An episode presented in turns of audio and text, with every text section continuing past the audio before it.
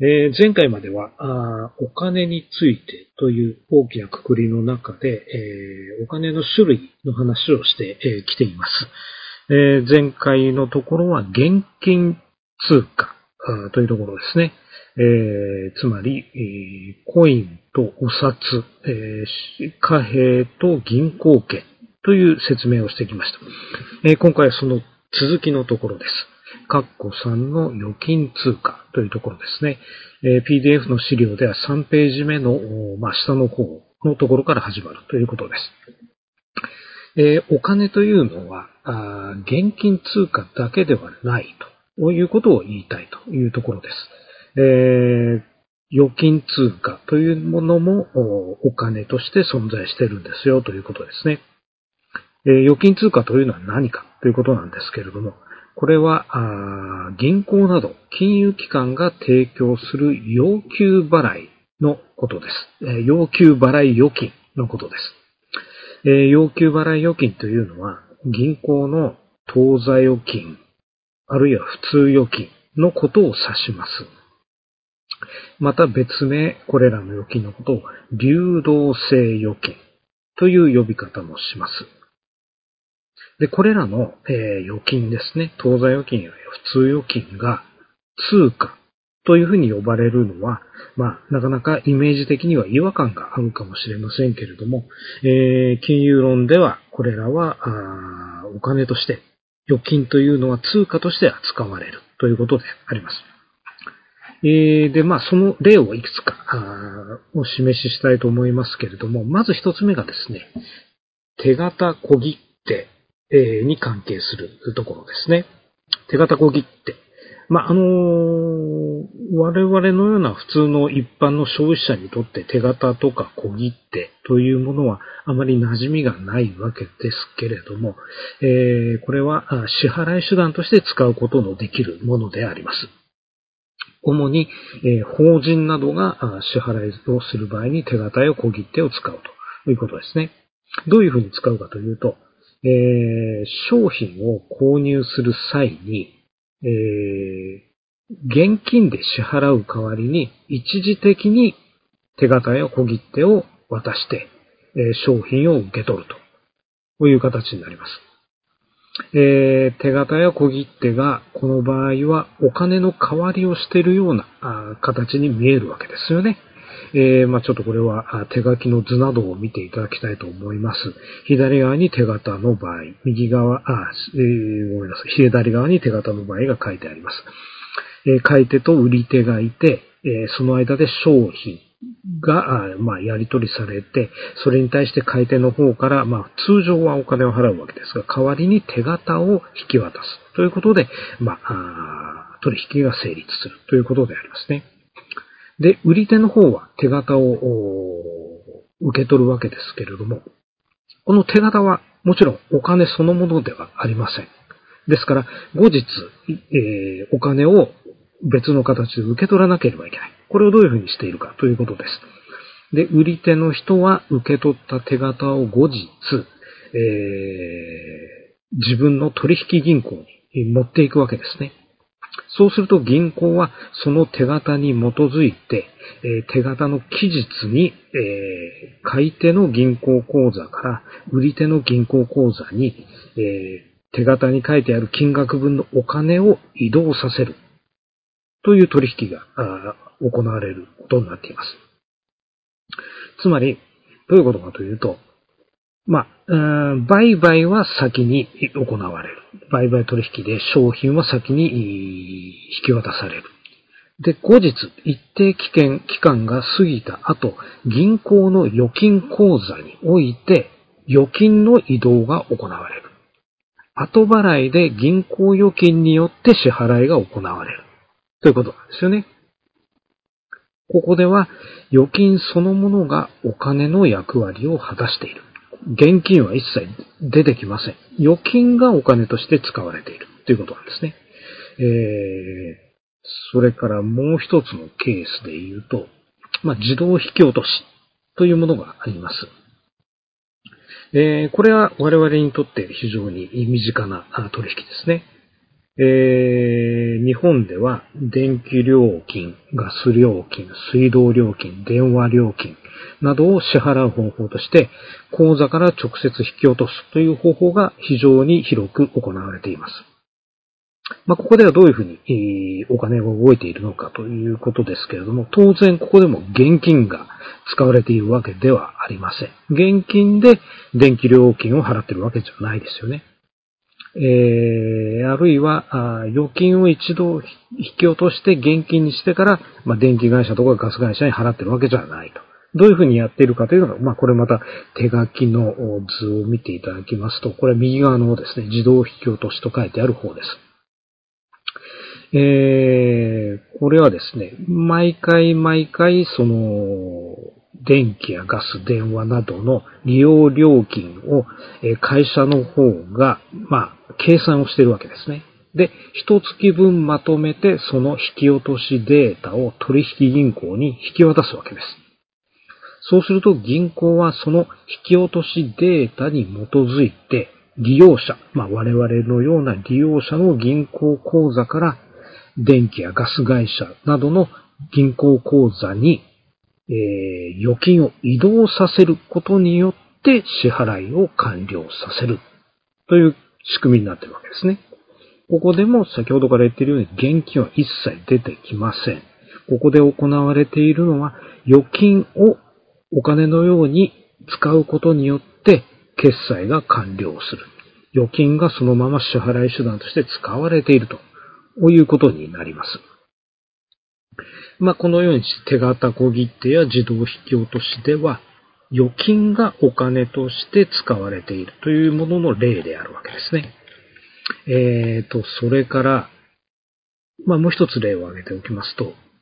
えっ、ー、と、我々最近インターネットのサイトで買い物をするということを普通に行ってますよね。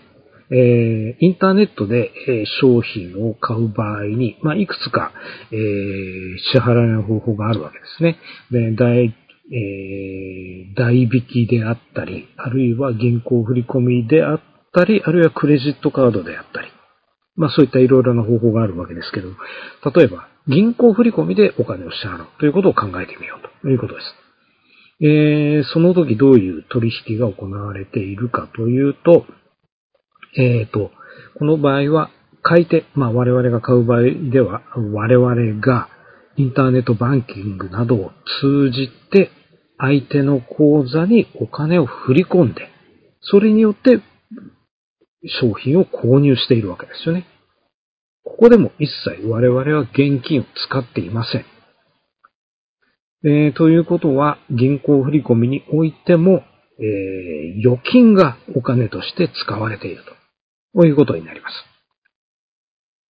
まあ、このように、現代の我々の社会においては、手形小切って自動引き落とし、あるいはインターネットバンキングでの振り込みなどですね、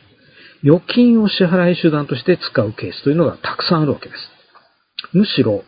現金で物を買う、現金で支払って物を買うというのは、金額ベースだけで考えると、実は少数派になってしまうんですね。えー、特に企業と企業との間のお金のやり取り、企業と企業との間の売買取引での支払いは、例えば億単位の大きな金額のやり取りになることも少なくありません。そうした場合は、もうほとんど現金などは使えないわけですね。えー、大抵は手形や銀行振込などを使うということになっています。じゃあどうして企業間では現金での取引をしないんだろうかということですけれども、で現金での支払いというのはですね、それが高額になればなるほど取り扱いにコストが伴ってくるからであるということなんです。えー、皆さんご存知の通り、我が国で最も高額な紙幣は1万円札です。あの、他の国では、例えば、あ米国などでは最高で10万ドル札というものも発行されていたことがあるそうですけれども、まあおそらく一般的に使われていたものではないと思います。えー、日本でも 1万円を超える高額紙幣を発行しようという検討が行われたことがあるかもしれませんけれども、まあ、これは実現をしていないということですね。えー、ところで、1万円札で1億円分がどれぐらいになるかということなんですが、まあ、お分かりになりますかね？1万円札で1億円分用意したらどれぐらいになるか。えー、計算すれば簡単にわかりますけれども、1万円札で1億円というと1万枚になります。えー、日本銀行の貨幣博物館というのは、東京の日本橋にあるんですけれども、そこに行きますとですね、実際に1億円分の札束を見て触ることができるようになっています。で、それがどれぐらいの重さになるかというと、えー、約10キロです。1億円は約10キロ。それから体積で言うと12リットルぐらいになります。えー、これぐらいあると、1億円でも非常に重いし、えー、紙袋に入れて運ぶとしてもですね、えー、ずっと持ってるともしかすると破れてしまうかもしれない。ということがありますね。で、さらに、これが数億円だとか、数十億円の取引になると、運ぶだけでもこれは大変な仕事になってしまいます。つまり、搬送コストがかかる。現金での支払い、高額になればなるほど、えー、搬送コストが非常に大きくなっていくとこういうことに、なるわけですね。えーと、それから、現金での取引。現金を持つということはどういうことを意味しているかというと、これはそれだけ、えー、犯罪者に狙われやすくなる。ということにもなります。まあどうしてか。現金というのは基本的には誰でも使えるんですね。現金には、えー、名前が書いてないわけです。クレジットカードとか小切手のように、持っている人、あるいは支払う人の名前が書いてあるっていうケースもありますけれども、えー、現金はそういうことはない。だから、えー、現金を持っている人が誰でも使うことができる。クレジットカードとか小切手は、名前の書いてある人じゃないと基本的には使えない。だから他の人が不正に手に入れても簡単に使えないわけですが、現金ではそれができてしまう。そういったことを考えると、犯罪者は、あ現金を狙った方が、まあ、ある意味相対的には効率がいいと。こういうこともあり得るわけですね。したがって、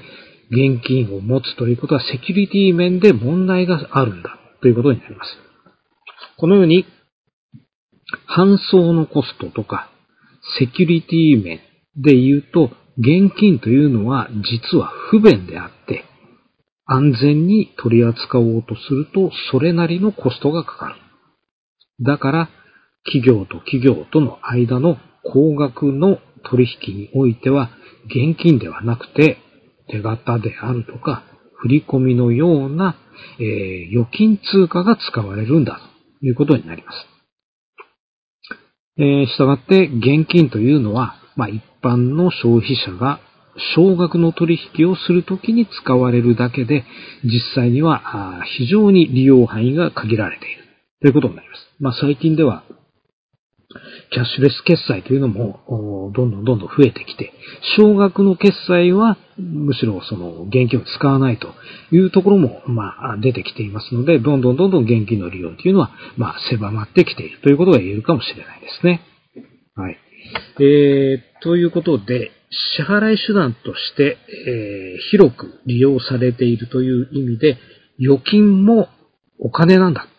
預金も通貨なんだ。ということで、預金通貨という言葉があるんだということであります。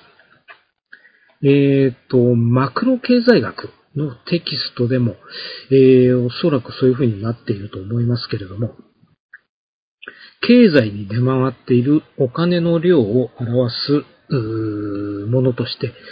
通貨供給量という概念があります。で、その通貨供給量えー、別名マネーストックと言いますが、マネーストックの指標として、えー、M3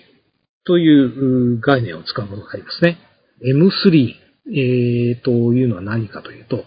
えー、と、資料の方にも書いてありますね。M3 イコール M1 プラス純通貨プラス CD ということになっています。M1 っていうのは何かというと、これは先ほどから言っているような現金通貨プラス預金通貨のことです。現金プラス預金通貨。それに純通貨である定期預金と、えー、譲渡性預金である CD を足したものが M3 であると。いうことですね。で、この M3 というのがマクロ経済学では一般的に使われているお金の量の指標なんだということ。つまり、マクロ経済学においても、お金というものには預金通貨が含まれている。というふうに考えられているわけです。えーと、では、どうしてですね、預金通貨が支払い手段として使えるのかということなんですけれども、えー、それには理由があります。それは、えー、要求払い預金、えー、まあ、流動性預金、普通預金、当座預金ですけれども、要求払い預金には、ここに書いてあるような3つの性質があるからであるということですね。1つ目はいつでも1円単位で払い出しができるという特徴。えー、これはどういうことかといえばですね、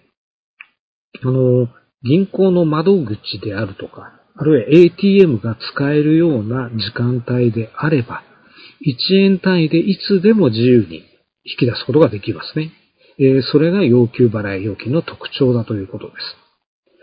えっ、ー、と、銀行の定期預金であるとか、あるいは証券会社などで提供されている、えー、流動性の高い投資信託でも、まあ、銀行預金ほどは便利ではないということになっています。えー、それから二つ目の特徴としては、元本保証というのがあるということですね。えー、元本保証。えー、これはどういうことかといえば、まあ、100万円銀行に預けたとします。そうすると、金利がついて100万円がもう少し増えるということはあったとしても、何かの事情で、えー、その100万円以下に減ってしまうということはないわけですね。それが元本保証です。必ず100万円は保証される。えー、これが先ほど言ったように証券会社などの投資信託だと市場の環境の変化で元本割れが起きることもあり得る。元本割れというのは元、初めに預けた金額よりも少なくなってしまうということですね。そういったことが預金では生じないんだということ。それから三つ目の特徴が、振り込み口座間の数字の振り替えで資金移動ができるという特徴であります。えー、あの、口座間の預金の振り替えというのは、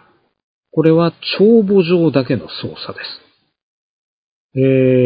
ー、誰かの口座から別の人の口座にお金を動かすときに、単に帳簿上の数字を操作するだけで、資金移動が完了してしまうわけです。まあ、とりわけ一つの金融機関にある口座と口座の間では、まあ、それで本当に終わってしまうわけですね。まあ、しかし、厳密に言いますと、えー、別、別の銀行に置いてある口座同士の間でお金の振り振り替えをしようとすれば、それなりに銀行間の資金移動というのも、まあ、必要になってくるんですけれども、まあ、原理としては単なる数字の付け替えだけで移動ができてしまう。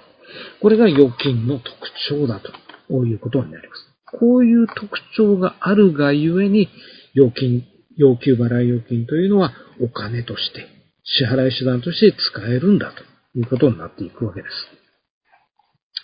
で、ちなみにですね、あのこれまであの、普通預金とか定期預金などの、えー、流動性預金の話をしてきましたけれども、いわゆる定期預金。これ預金通貨になるのかというと、まあ、原則は預金通貨には含まれません。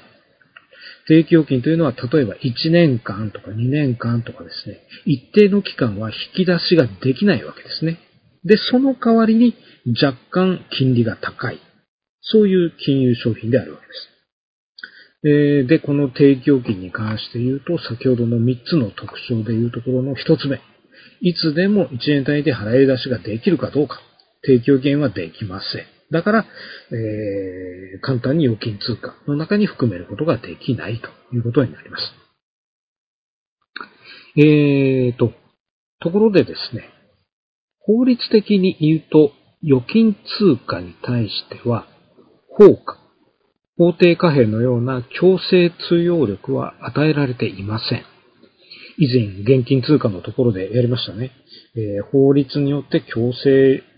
通用力が与えられているのが現金だという話をしました。ところが、預金通貨に関しては、その法律は一切何も言っていないわけです。まあ、しかしながら、預金通貨は、現金通貨との交換が契約によって保証されているわけです。まあ、どういうものがその契約かというと、えっ、ー、と、銀行に我々が預金をすると、あの、預金契約というのを銀行との間で契約することになるわけなんですね。あの、預金契約、えー、そんなものは契約した覚えないなというふうに思われるかもしれないですけれども、通帳の、えー、一番後ろのページなどに、まあ、小さな字でたくさん文字が書いてあったりすると思います。まあ、約款ですね。預金の約款。あれが預金契約です。その中に、えー、預金は現金で払い出します。ということが書いてあります。つまり、法価との交換が契約によって保証されているわけですね。それがゆえに、預金通貨というのは社会的に言えばお金と同等のものとして支払い手段として使えるということになっているということになります。はい。ということで、えー、お金について全体をまとめると、こういう風になりますよ。ということで、よえーと、資料の4ページ目の一番終わりのところに書いてありますね。お金のまとめ。えー、通貨、マネー、お金。これは現金通貨と預金通貨に分けることができます。で、現金通貨というのは、これも、えー、説明した通りですけれども、貨幣としての効果と、えー、銀行券としての紙幣の二つに分けることができます。で、貨幣の方は政府が発行するものですが、紙幣の方は中央銀行が発行しているものだということになっています。それから、現金通貨と同様お金として通用するものに預金通貨がありますよということです。で、預金通貨は、まあ、流動性預金のことであって、えー、具体的には普通預金、当座預金のことを言います。で、これらは民間の銀行が発行しているものですよと、いう、こういう関係になっているということであります。えー、ということで、えーまあ、金融論1、あるいは金融論の一番初めのトピックスとして、金融取引の媒体であるところのお金とはというところを、え説明してきました。お金には現金通貨と預金通貨があるんですよ。まあ、一言で言ってしまえばそういう話をしてきたということで、えあります。ということで、お金については以上ということで、次回からはまた新しいトピックに移りたいというふうに思います。はい。ということで本日のこう、えー、この説明は以上です。お疲れ様でした。